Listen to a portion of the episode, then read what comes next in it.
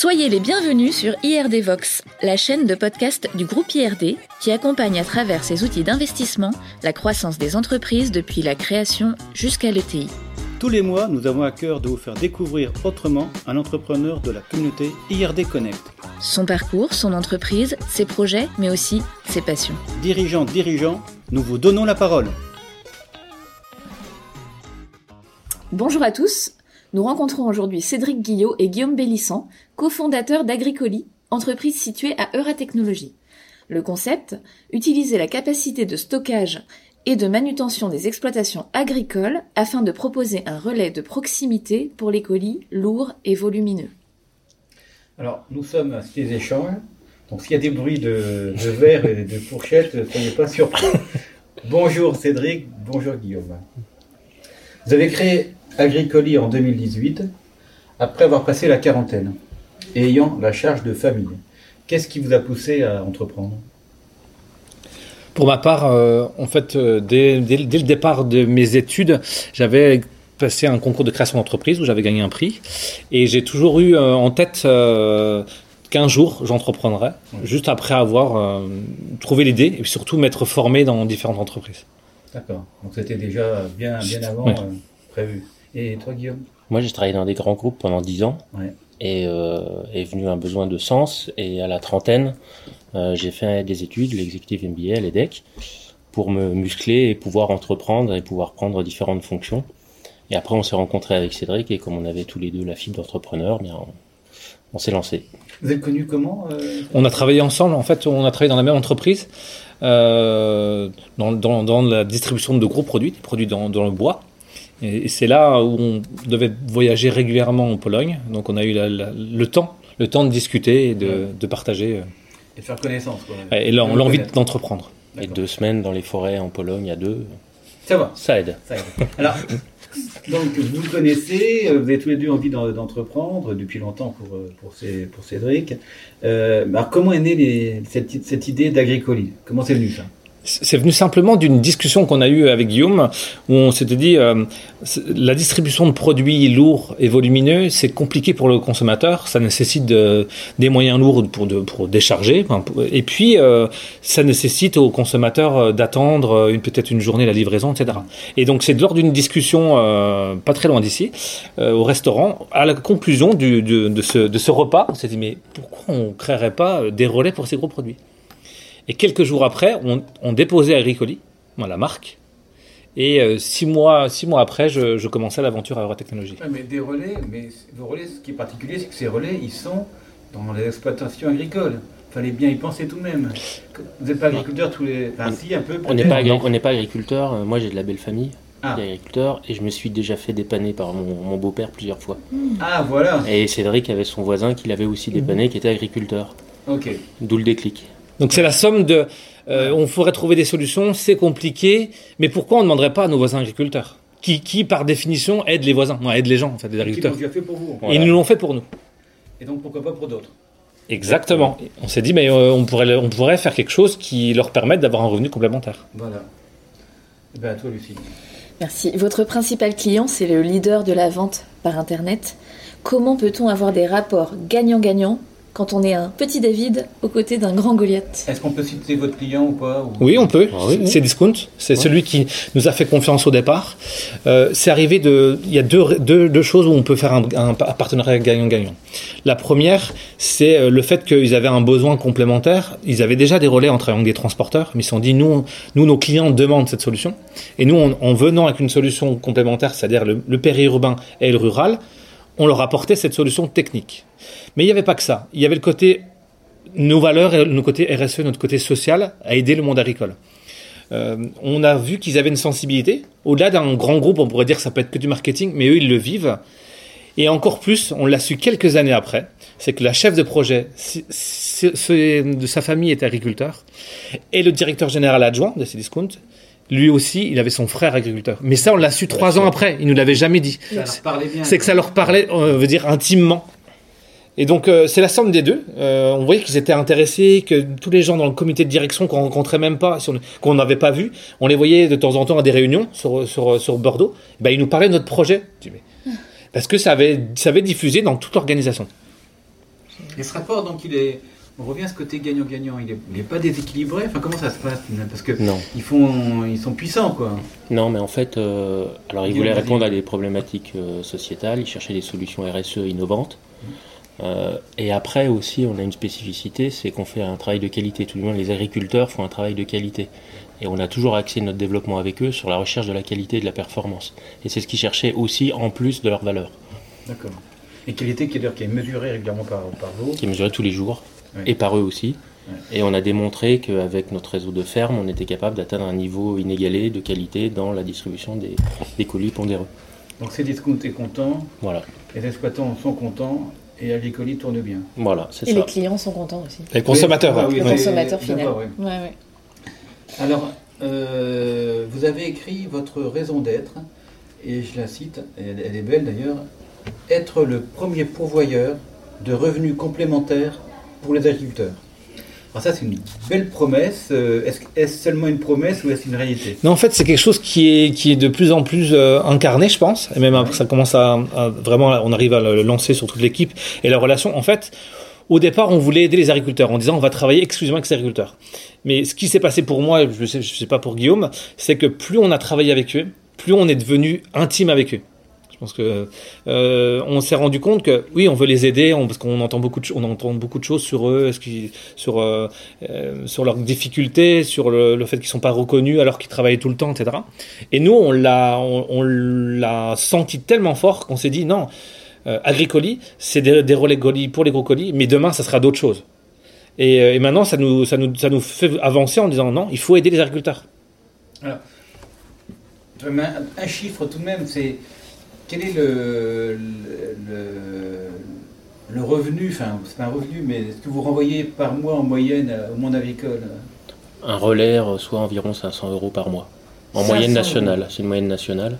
Et depuis le début de l'activité d'Agricoli, là, à la fin de l'année, on aura atteint 3 millions d'euros reversés aux agriculteurs qui nous font confiance. C'est non négligeable par rapport aux rémunérations des agriculteurs qui sont euh, fort basses. C'est non négligeable et c'est des revenus réguliers, Ouais. Ouais. mensuels. C'est pas euh, une fois dans l'année, ils n'ont pas à subir euh, différentes intempéries et autres euh, aléas. Donc ce qui est bien aussi, c'est d'apporter une stabilité dans les revenus. Super. Et par rapport aux contraintes, pour eux, c'est peu contraignant? on s'adapte à leur organisation. Donc il- il- on peut quelquefois en refuser parce qu'on sait qu'on ne va pas avoir une solution adaptée à leur exploitation. Ça sert à rien d'apporter une solution qui ramène des contraintes supplémentaires.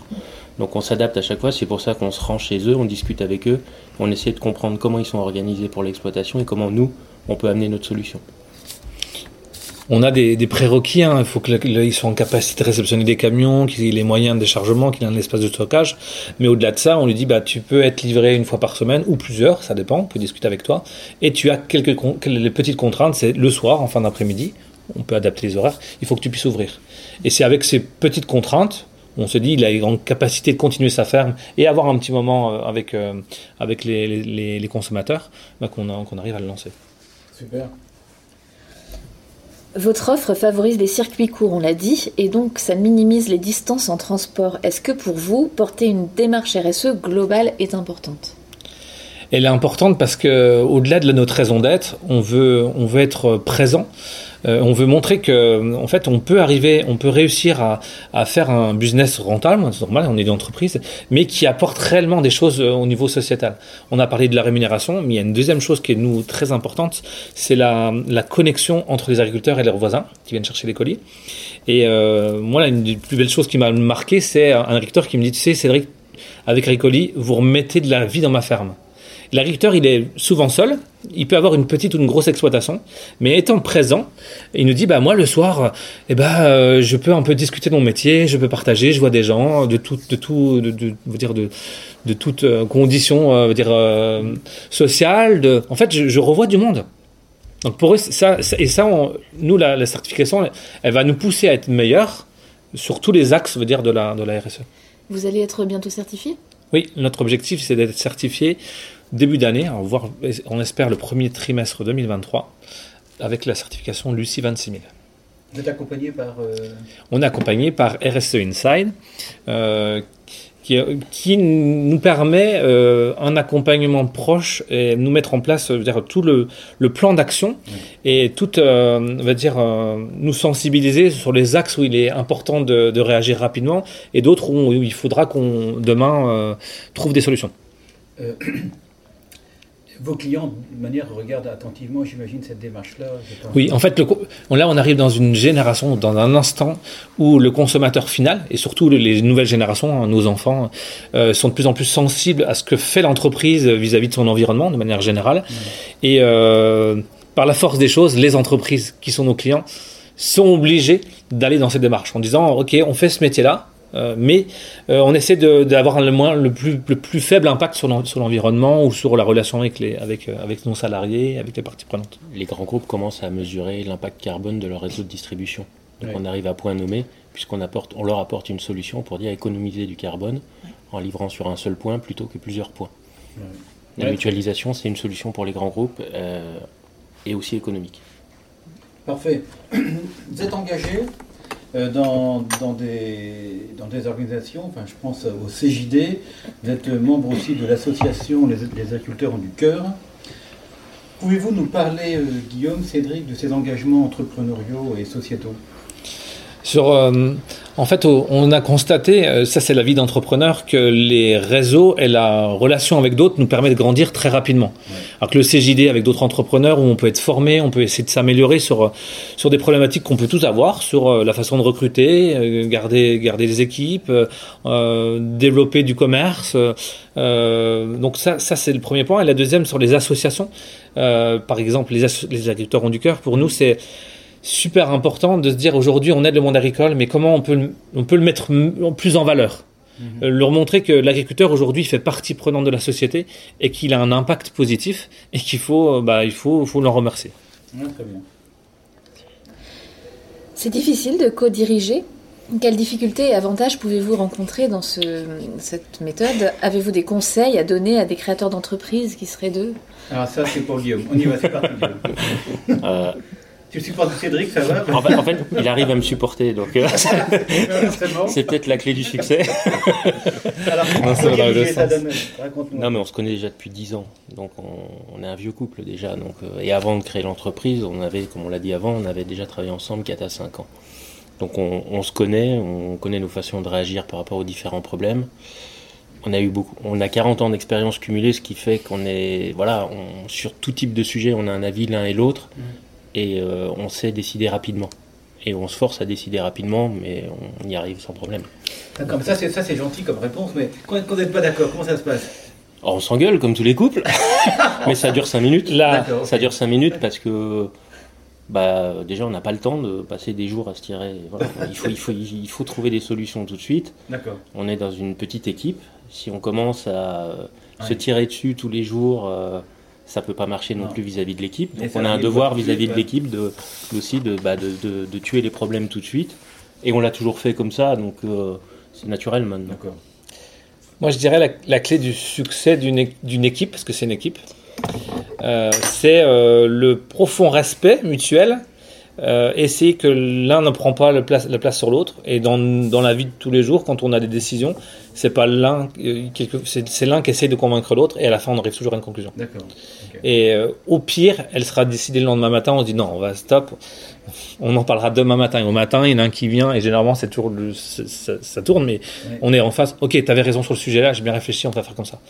Et on est plutôt raccord. Et puis on décide, on regarde pas derrière après. C'est décidé, c'est Ouais, fait, ça. on avance. Donc on crée pas de rancœur ni quoi que ce soit. Non, on l'a décidé euh, ensemble. C'est bon, ça a été décidé. Après, c'était peut-être pas la bonne solution. Bah, on va en mieux avant. Et des fois on dit bah là on n'est pas pris la bonne décision. Bah, c'est pas grave. Le prochain coup, on, hop, allez, on va de l'avant. On bien. va tous les deux de l'avant, donc euh, ça permet de, de fluidifier. D'accord, parfait. Allez, la dernière avant des questions plus personnelles, c'est ça, Lucille? Tout à fait. À toi, Hervé. On va parler d'avenir. Quels sont vos projets pour Agricoli et, euh, et comment ceux qui vous écoutent et celles et ceux qui vous écoutent peuvent-ils et peut-être vous aider à les réaliser? Le premier, c'est de développer un réseau euh, le plus grand possible. Pourquoi le plus grand possible? On pourrait dire pour faire du business, oui, mais pas que ça, pour avoir un maximum d'agriculteurs qui sont aidés. Mhm.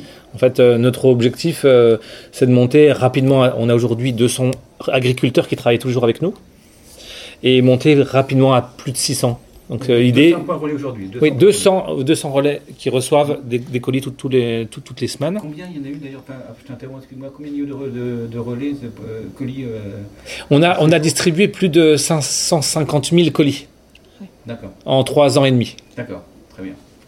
Donc euh, c'est 200 aujourd'hui, donc. ok. donc 200, de- 200 fermes actives. On en a déjà validé une centaine de plus, mais qui attendent euh, les clients. Euh, L'idée, c'est d'avoir un, un pôle de 600 fermes euh, rapidement, euh, qui permet de mailler le territoire, donc offrir une offre pour les consommateurs euh, de, bonne, moins euh, bonne, parce que c'est proximité, et puis surtout avoir 600 familles, 600 familles qui, bah, qui travaillent avec nous et qui nous aident à, encore à développer d'autres solutions. Et ça se limitera à, à- aux- réceptions, où il y aura du transport. Alors aujourd'hui, euh, jusqu'à présent, on avait un réseau de, fermes, donc c'est nos clients qui nous livrent. L'année prochaine, on, livrera nous-mêmes toutes les fermes, donc on sera en capacité d'offrir le service à n'importe quel site internet qui, offre, qui vend des gros produits, de venir chercher le colis dans leurs ex- entrepôts et de les livrer une, minimum une fois par semaine partout en France. Ça, c'est- L'offre étendue, début 2023, c'est-à-dire dans quelques mois, nous serons à même de proposer cette solution. Guillaume, un- comme un ajout, ou bien c'est bon, c'est bien ça Non, et même pas peur. Et même pas peur. On y va. On Très y bien. va. Donc on a la chance d'avoir euh, Axel à, à côté de nous qui était donc euh, qui a accompagné Cédric et, et Guillaume. Bon bah moi je suis très content d'accueillir aussi Axel qui est ça qui est, qui est une des premières salariées de- d'Agricoli, c'est bien ça Axel? Exactement. Alors bon, bah j'en profite hein. voilà. Euh, Axel bah c'est ton premier poste chez Agricoli ou pas? Je sais pas. Euh, non, justement, euh, c'est mon deuxième poste et en fait, euh, j'ai connu Agricoli par le biais d'une ancienne collègue de Cédric et Guillaume euh, qui m'avait parlé justement qui euh, cherchait quelqu'un chez Agricoli et du coup, quand elle m'a parlé du fonctionnement d'Agricoli, ce qu'était Agricoli, je me suis dit mais je sais pas, j'ai eu un déclic, je me suis dit mais j'ai envie de travailler là-bas. Ess- Essaye de trouver euh, le contact pour que je puisse euh, bah, discuter avec eux, voir si euh, si ça peut si ça peut coller. Et en fait, dès le premier entretien, ils m'ont dit quasiment vas-y Axel, c'est bon, viens. Alors c'est alors T'es allé chez Agricoli pourquoi? Parce que c'est deux beaux jeunes hommes, Cédric et. Ce qui est vrai d'ailleurs. Ou bien c'est le- c'est d'abord le sens de l'entreprise. Qu'est-ce qui t'a motivé? Ou bien les deux aussi. Non, non, c'est le sens, c'est Le le, sens. le- du fait de- d'aider les agriculteurs tous les jours, euh, le métier aussi, D'accord. qui je me dis, ben, en fait, c'est bien d'être toujours au contact avec les agriculteurs, aussi au contact avec les clients et de faire le lien entre les deux et que ce soit en fait euh, une aide pour l'un et l'aide aussi pour l'autre pour que tout, tout fonctionne en fait. euh. Ça, ça très facilement. motivé. Exactement. que- question, qu'est-ce que tu fais chez Agricoli Alors, qu'est-ce que je fais chez Agricoli? En fait, je suis chargée des opérations, c'est-à-dire que euh, je suis le lien entre les agriculteurs, donc du coup nos fermes relais, et euh, nos clients, donc par exemple Cdiscount et les autres, euh, les autres clients qu'on peut avoir. Et en fait, euh, du coup, on gère le quotidien des livraisons, des remises aux consommateurs par le biais du coup des deux. D'accord. Et alors, comment ça se passe avec le monde agricole? Ils sont sympas. Ah oui, ben en fait, euh, dès qu'on décroche le téléphone, c'est toujours euh, salut Axel, comment ça va? Enfin, en fait, on se dit jamais euh, qu'est-ce qui va m'arriver aujourd'hui, même s'il peut y avoir, euh, je sais pas, euh, 40 livraisons en retard. On sait très bien qu'ils vont toujours euh, être euh, faire la part des choses en disant bon bah Axel, est-ce que tu peux m'aider? Et pas euh, Axel, tu tu m'agaces, il y a jamais rien qui va. Alors que pas du tout. eux, Oui, c'est ça. Ouais. Ils savent qu'ils peuvent nous appeler et qu'on sera toujours euh, bah, là pour les aider et qu'on sera hyper actif euh, pour eux. C'est une relation de proximité avec eux, donc une Exactement, relation, ouais, oui. de confiance. ouais. Exactement, oui. On, on tisse un lien en fait aussi avec eux, même si euh, on n'est pas du tout euh, du monde agricole. Et du coup, ça nous permet aussi de comprendre un petit peu leur métier et ce qu'ils vivent au quotidien. Parfait. Alors, dernière question. euh, donc, euh, tes patrons, là, ils s'engueulent vraiment pas C'est c'est c'est Bon, bah, ils m'ont briefé avant, ils m'ont dit de rien dire. Non, en fait, ce qui est bien avec eux, c'est qu'ils sont vraiment complémentaires. C'est que, ben, en fait, on va voir l'un ou l'autre, ils auront toujours Ils les mêmes réponses. mais ils sont complémentaires. Ils ont un caractère totalement différent, mais euh, à chaque fois, ils ont toujours le même avis sur ce qu'on va leur demander. Et ça, c'est vraiment très appréciable. Et en plus, ils sont très humains. Tu les supportes, quoi. Je les supporte bien. Oui. Ça sera le mot de la fin avec toi. Merci, Axel. Merci beaucoup. Nous passons maintenant à quelques questions plus personnelles. Quel a été votre plus grand coup de bol dans votre vie professionnelle? On va rencontrer Guillaume, on a développé une boîte de dingue. Bah, ça peut être la réponse, tout à fait. Non, je sais pas. euh, Vas-y, ça peut être la ça peut être ça. Euh, Non, au-delà, au-delà, au-delà de ça, je pense euh, le grand coup de bol, c'est euh, d'avoir un, ch- un ch- en- d'avoir un chemin de vie qui nous a permis, moi, personnellement, qui m'a permis d'apprendre énormément de choses dans des grands groupes, dans des petits groupes, dans plein d'entreprises, et, euh, et cette, euh, ce chemin, veux dire, euh, et cette expérience, qui nous a donné pas, moi, qui m'a donné, moi, plein d'armes pour créer une entreprise, en fait. Et c'est des fois, je vois des jeunes qui, qui sortent d'école et qui veulent créer. Ils peuvent y arriver, hein, il y en a qui arrivent vraiment. Mais je trouve, moi je dirais ça à mes enfants, euh, apprenez ailleurs av- avant de vouloir lancer. Parce qu'en fait, vous, vous allez acquérir, énormément de, compétences. Parce que, parce que tous les jours, nous, on pense, euh, on, re- on recrute, on gère la finance, on trouve un nouveau client, on développe des outils. En fait, notre cerveau, il change tout- toutes les deux secondes. Et, et pour ça, il faut être armé. Il faut comprendre aussi qu'il faut vraiment avoir un réseau. Guillaume, ton, ton coup de bol. À Euh. part, à pas avoir- à pas avoir rencontré Cédric. hein. Non, non, mais je vais pas dire ça. hein. Ça pas de chance. Euh, S'il en a eu un, je sais pas. hein. Pe- Peut-être d'un point de vue personnel, c'est plutôt que, enfin ma femme, mais ta femme aussi, euh, nous accompagne dans l'aventure. Et en Mhm. fait, euh, avoir des conjoints qui, qui savent vous accompagner dans des projets comme ça, où vous partez de rien, une je pense qu'il est plutôt là le coup de, le, coup de bol, c'est d'avoir ces, ces conjoints qui nous accompagnent. Le reste, après, oui, il y a des coups de bol dans la vie professionnelle, Oui, ici ou là, mais euh, je pense que nos familles euh, nous ont bien supportés au début. Parce que quand vous dites à votre femme, j'arrête tout, euh, j'ai quelques points sur une carte de France, j'ai pas de clients, mais j'y crois, Mhm. et je rejoins mon copain, il y croit aussi, et voilà, et on y va. Et c'est le grand saut. Et quand votre femme vous dit, bah c'est bon, vas-y, n'importe, c'est le moment, si tu crois, vas-y, je pense qu'il est là le coup de bol. C'est de pas avoir eu de frein. Très bien. Euh, C'est beau ce que tu beau, dis. beau. Moi aussi je t'aime, mais moi aussi je t'aime. Non, c'est vrai. Elles sont pas jalouses, les Non, non, non, en fait, euh, oui, je veux quand même compléter là-dessus. Euh, c'est super important. En fait, c'est très impliquant pour nos familles, euh, nous- pour nos familles, nous- nous- ma, ma femme, mes enfants, euh, la même chose pour Guillaume, Euh, parce qu'en fait, euh, notre cerveau, il est concentré. Quand tu es salarié, ok, tu peux travailler beaucoup pour une entreprise, mais euh, t'es- tu feras jamais. Moi, c'est clair, ta beau être très impliqué, mais tu seras jamais aussi impliqué que quand c'est ta boîte. Et, et en fait, c'est que ça consomme énormément d'énergie. Et cette énergie-là, bah, il faut que tu, faut, faut se battre aussi pour la donner, pour en donner encore autant euh, à ta famille. Et donc euh, et comprendre qu'à des moments, bah, t'es un petit peu, euh, t'es un petit peu déséquilibre, mais Ouais. tu dis non, il faut que je rattrape avec des vacances. Et, et je ferai juste une, une petite parenthèse. Entreprendre à deux, ça permet aussi d'aider cet équilibre. Ouais. Je connais des entrepreneurs qui, ont, qui disent ouais, ils sont même fiers de le dire, je prends pas de vacances. Moi je dis c'est une, grosse bêtise. Tu peux pas être t'es pas un surhumain, tu peux pas travailler avec ton cerveau tout le temps. Et d'être à deux, bah moi je pars en vacances, Guillaume gère, Ouais, et vice versa. Euh, Partagez-nous une, une expérience humaine qui vous a marqué dans, dans l'entre- dans l'entreprise, dans votre entreprise? Euh, moi, j'en ai un exemple. C'est sur la relation qu'on a avec les relais. Euh, Guillaume, il fait un audit d'une ferme à côté de Rennes. Ah. À Montgermont. Guillaume sourit. Ouais. Euh, Il voit l'histoire, je pense. Euh, il les voit une fois. Il dit bon bah écoute, quand je vois l'entrepôt, pff, ouais, on peut faire. Il est super bien placé, écoute, sur la métro, sur la, la rocade de, de, de Rennes. Mais il dit ouais, par contre, il faut que tu fermes le bâtiment, il faut que tu fasses tout. Il lui, le, cette personne lui dit compte sur moi, ça sera fait dans 15 jours. 15 jours après, il avait. En, en fait, il passait pas l'audit. Il passait pas il passait pas du tout l'audit, mais humainement, il le passait à des. C'était stratosphérique. une Donc, rencontre. euh, c'est une rencontre. Et tu fais dis- attention, tu dis- fermes pas mon histoire. hein. Ouais, non, non. Non, mais moi, je te parle l'audit. Comme ça, tu fais la suite. J'ai pas dit. j'ai- Non, allez, euh, Jean-Philippe, euh, j'ai envie de travailler avec toi. T'as envie? Oui. Bon, euh, tu fermes ça, tu me mets une alarme, tu m'envoies une photo dans 15 jours, t'as 15 jours. Banco ou pas banco? Il me dit banco, on y va. 15 jours après, j'ai la photo, poum, validé. Et, Et alors et- et- et donc Guillaume y retourne pour l'audit, etc. Et après on doit aller à Rennes euh, pour un, un salon agricole qui est assez connu. Et euh, donc on l'appelle et il nous dit bon bah vous venez au salon, etc. Bah, on va se voir et tout. Et puis il dit vous, vous dormez où? Bah on va prendre un hôtel. Oh, vous rigolez les gars? Moi je l'avais jamais vu. Hein. Il nous invite tous les deux, on se retrouve chez lui à dormir dans, la, dans les chambres des enfants. C'est chacun le petit lit, chacun une chambre. Il dit parce que ce soir c'est soir et crêpes, on est en Bretagne.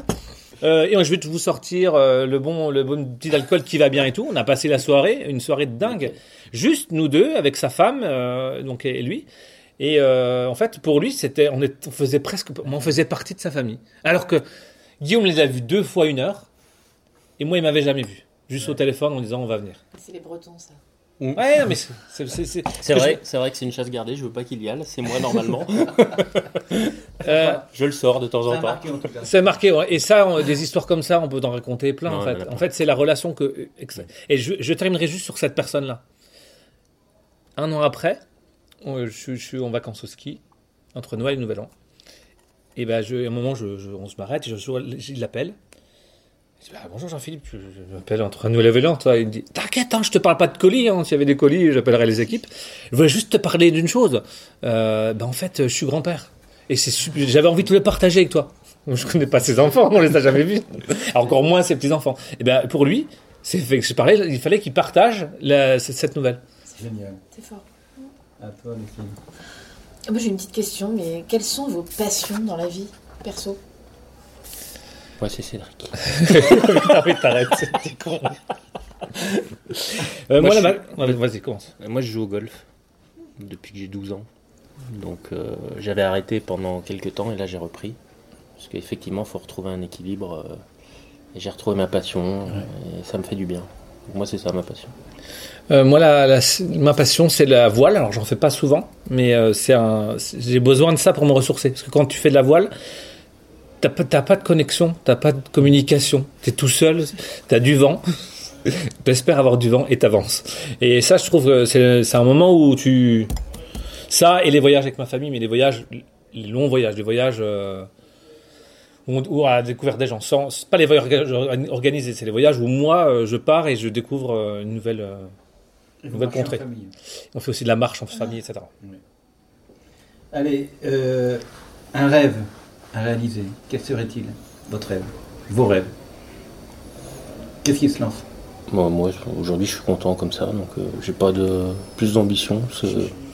Tout va bien. ma va famille bien. est en bonne santé. euh, J'ai un boulot qui me plaît. euh, Bon, C'est le paradis. Qu'est-ce que. Voilà. Moi, ça me suffit. C'est vachement dur en fait. Quel Bah. rêve. Moi, je vis une belle aventure aujourd'hui, donc. euh, euh, Bah, peut-être Agricoli dans le monde entier. Oui, peut-être. Alors, Même agri- agri- euh, si, si, non, non, si, agricoli, du monde, oui. agricoli dans d'autres pays, probablement. Même il y a de grandes chances, je pense. Euh, mais pas n'importe comment et pas pour dire qu'on sera les rois du monde. En fait, c'est pas ça. Oui. En fait, l'idée c'est agricoli euh, qui apporte vraiment quelque chose à un endroit euh, via des via des relais ou via d'autres choses. Donc en fait, si c'est l'étranger, c'est pour apporter vraiment quelque chose et pour la connexion avec les gens en fait. Euh, si c'est juste pour dire euh, on a on est allé chercher des millions et on a on est partout dans le monde et qu'il n'y a, y a plus de sens pour nous ou qu'on n'arrive même plus à avoir cette connexion. Pourquoi euh, moi non, c'est pas ce que je veux. C'est clair. Pour finir, notre question traditionnelle au prochain invité. Alors, quelle question souhaiteriez-vous po- poser à notre prochain invité? C'est Eric Divry. Il est dirigeant d'une entreprise qui s'appelle Wettoncraft. C'est une entreprise qui a développé des bateaux amphibies transportables avec des remorques intégrées qui sont équipés de moteurs électro-hydrauliques qui leur permettent de se mouvoir sur Terre pour réaliser des manœuvres de mise à l'eau. Vous connaissez Eric Euh, je, je le connais. Alors, Tu nous as mis en relation. Tout au début. alors, quelle question on lui pose, Eric? Quand est-ce qu'il fait un bateau plus grand? Parce que je crois qu'il est limité en taille. Ouais. J'avais Mhm. regardé en fait Mhm. parce que quand on part en vacances dans le sud, quelquefois on loue un bateau. Et à chaque fois je dis si un jour je vis en bord de mer, j'avais pensé à son projet et j'avais regardé sur internet et Ouais. j'avais dit ah tiens c'est dommage il faudrait un truc un petit Un peu plus plus grand. un petit peu plus grand pour qu'à 4 on puisse manger tranquillement sur une petite table et avoir un peu plus de confort. Mais le projet moi j'adore, hein, je trouve ça super. Et toi, Cédric, toi qui es voileux Euh, justement, c'est parce que c'est un bateau à moteur. Quand est-ce que tu m'as un mât c'est ce que je me disais en fait. Bon, bah, c'est la question. Euh, oui, bah en fait, c'est pas, c'est pas si con que ça en fait. C'est comment tu peux faire euh, quelque chose, un, un bateau, euh, en fait, un bateau modulaire parce que c'est un bateau à moteur, mais comment tu peux le transformer facilement en bateau à voile? Alors, il est déjà hybride et en fait, on veut de l'hybride sur l'hybride. Voilà. Exactement. C'est-à-dire qu'on veut pouvoir lui fa- facilement lui monter un mât et pour dire à des moments, t'es à la voile. Très bien. Eh ben, écoutez, ça sera Merci. les questions qui seront posées à, à Éric Divry. Merci Axel. Merci Guillaume. Merci à vous. Cédric. Lucille. Merci pour cet échange inspirant, puis à bientôt sur IRD Vox.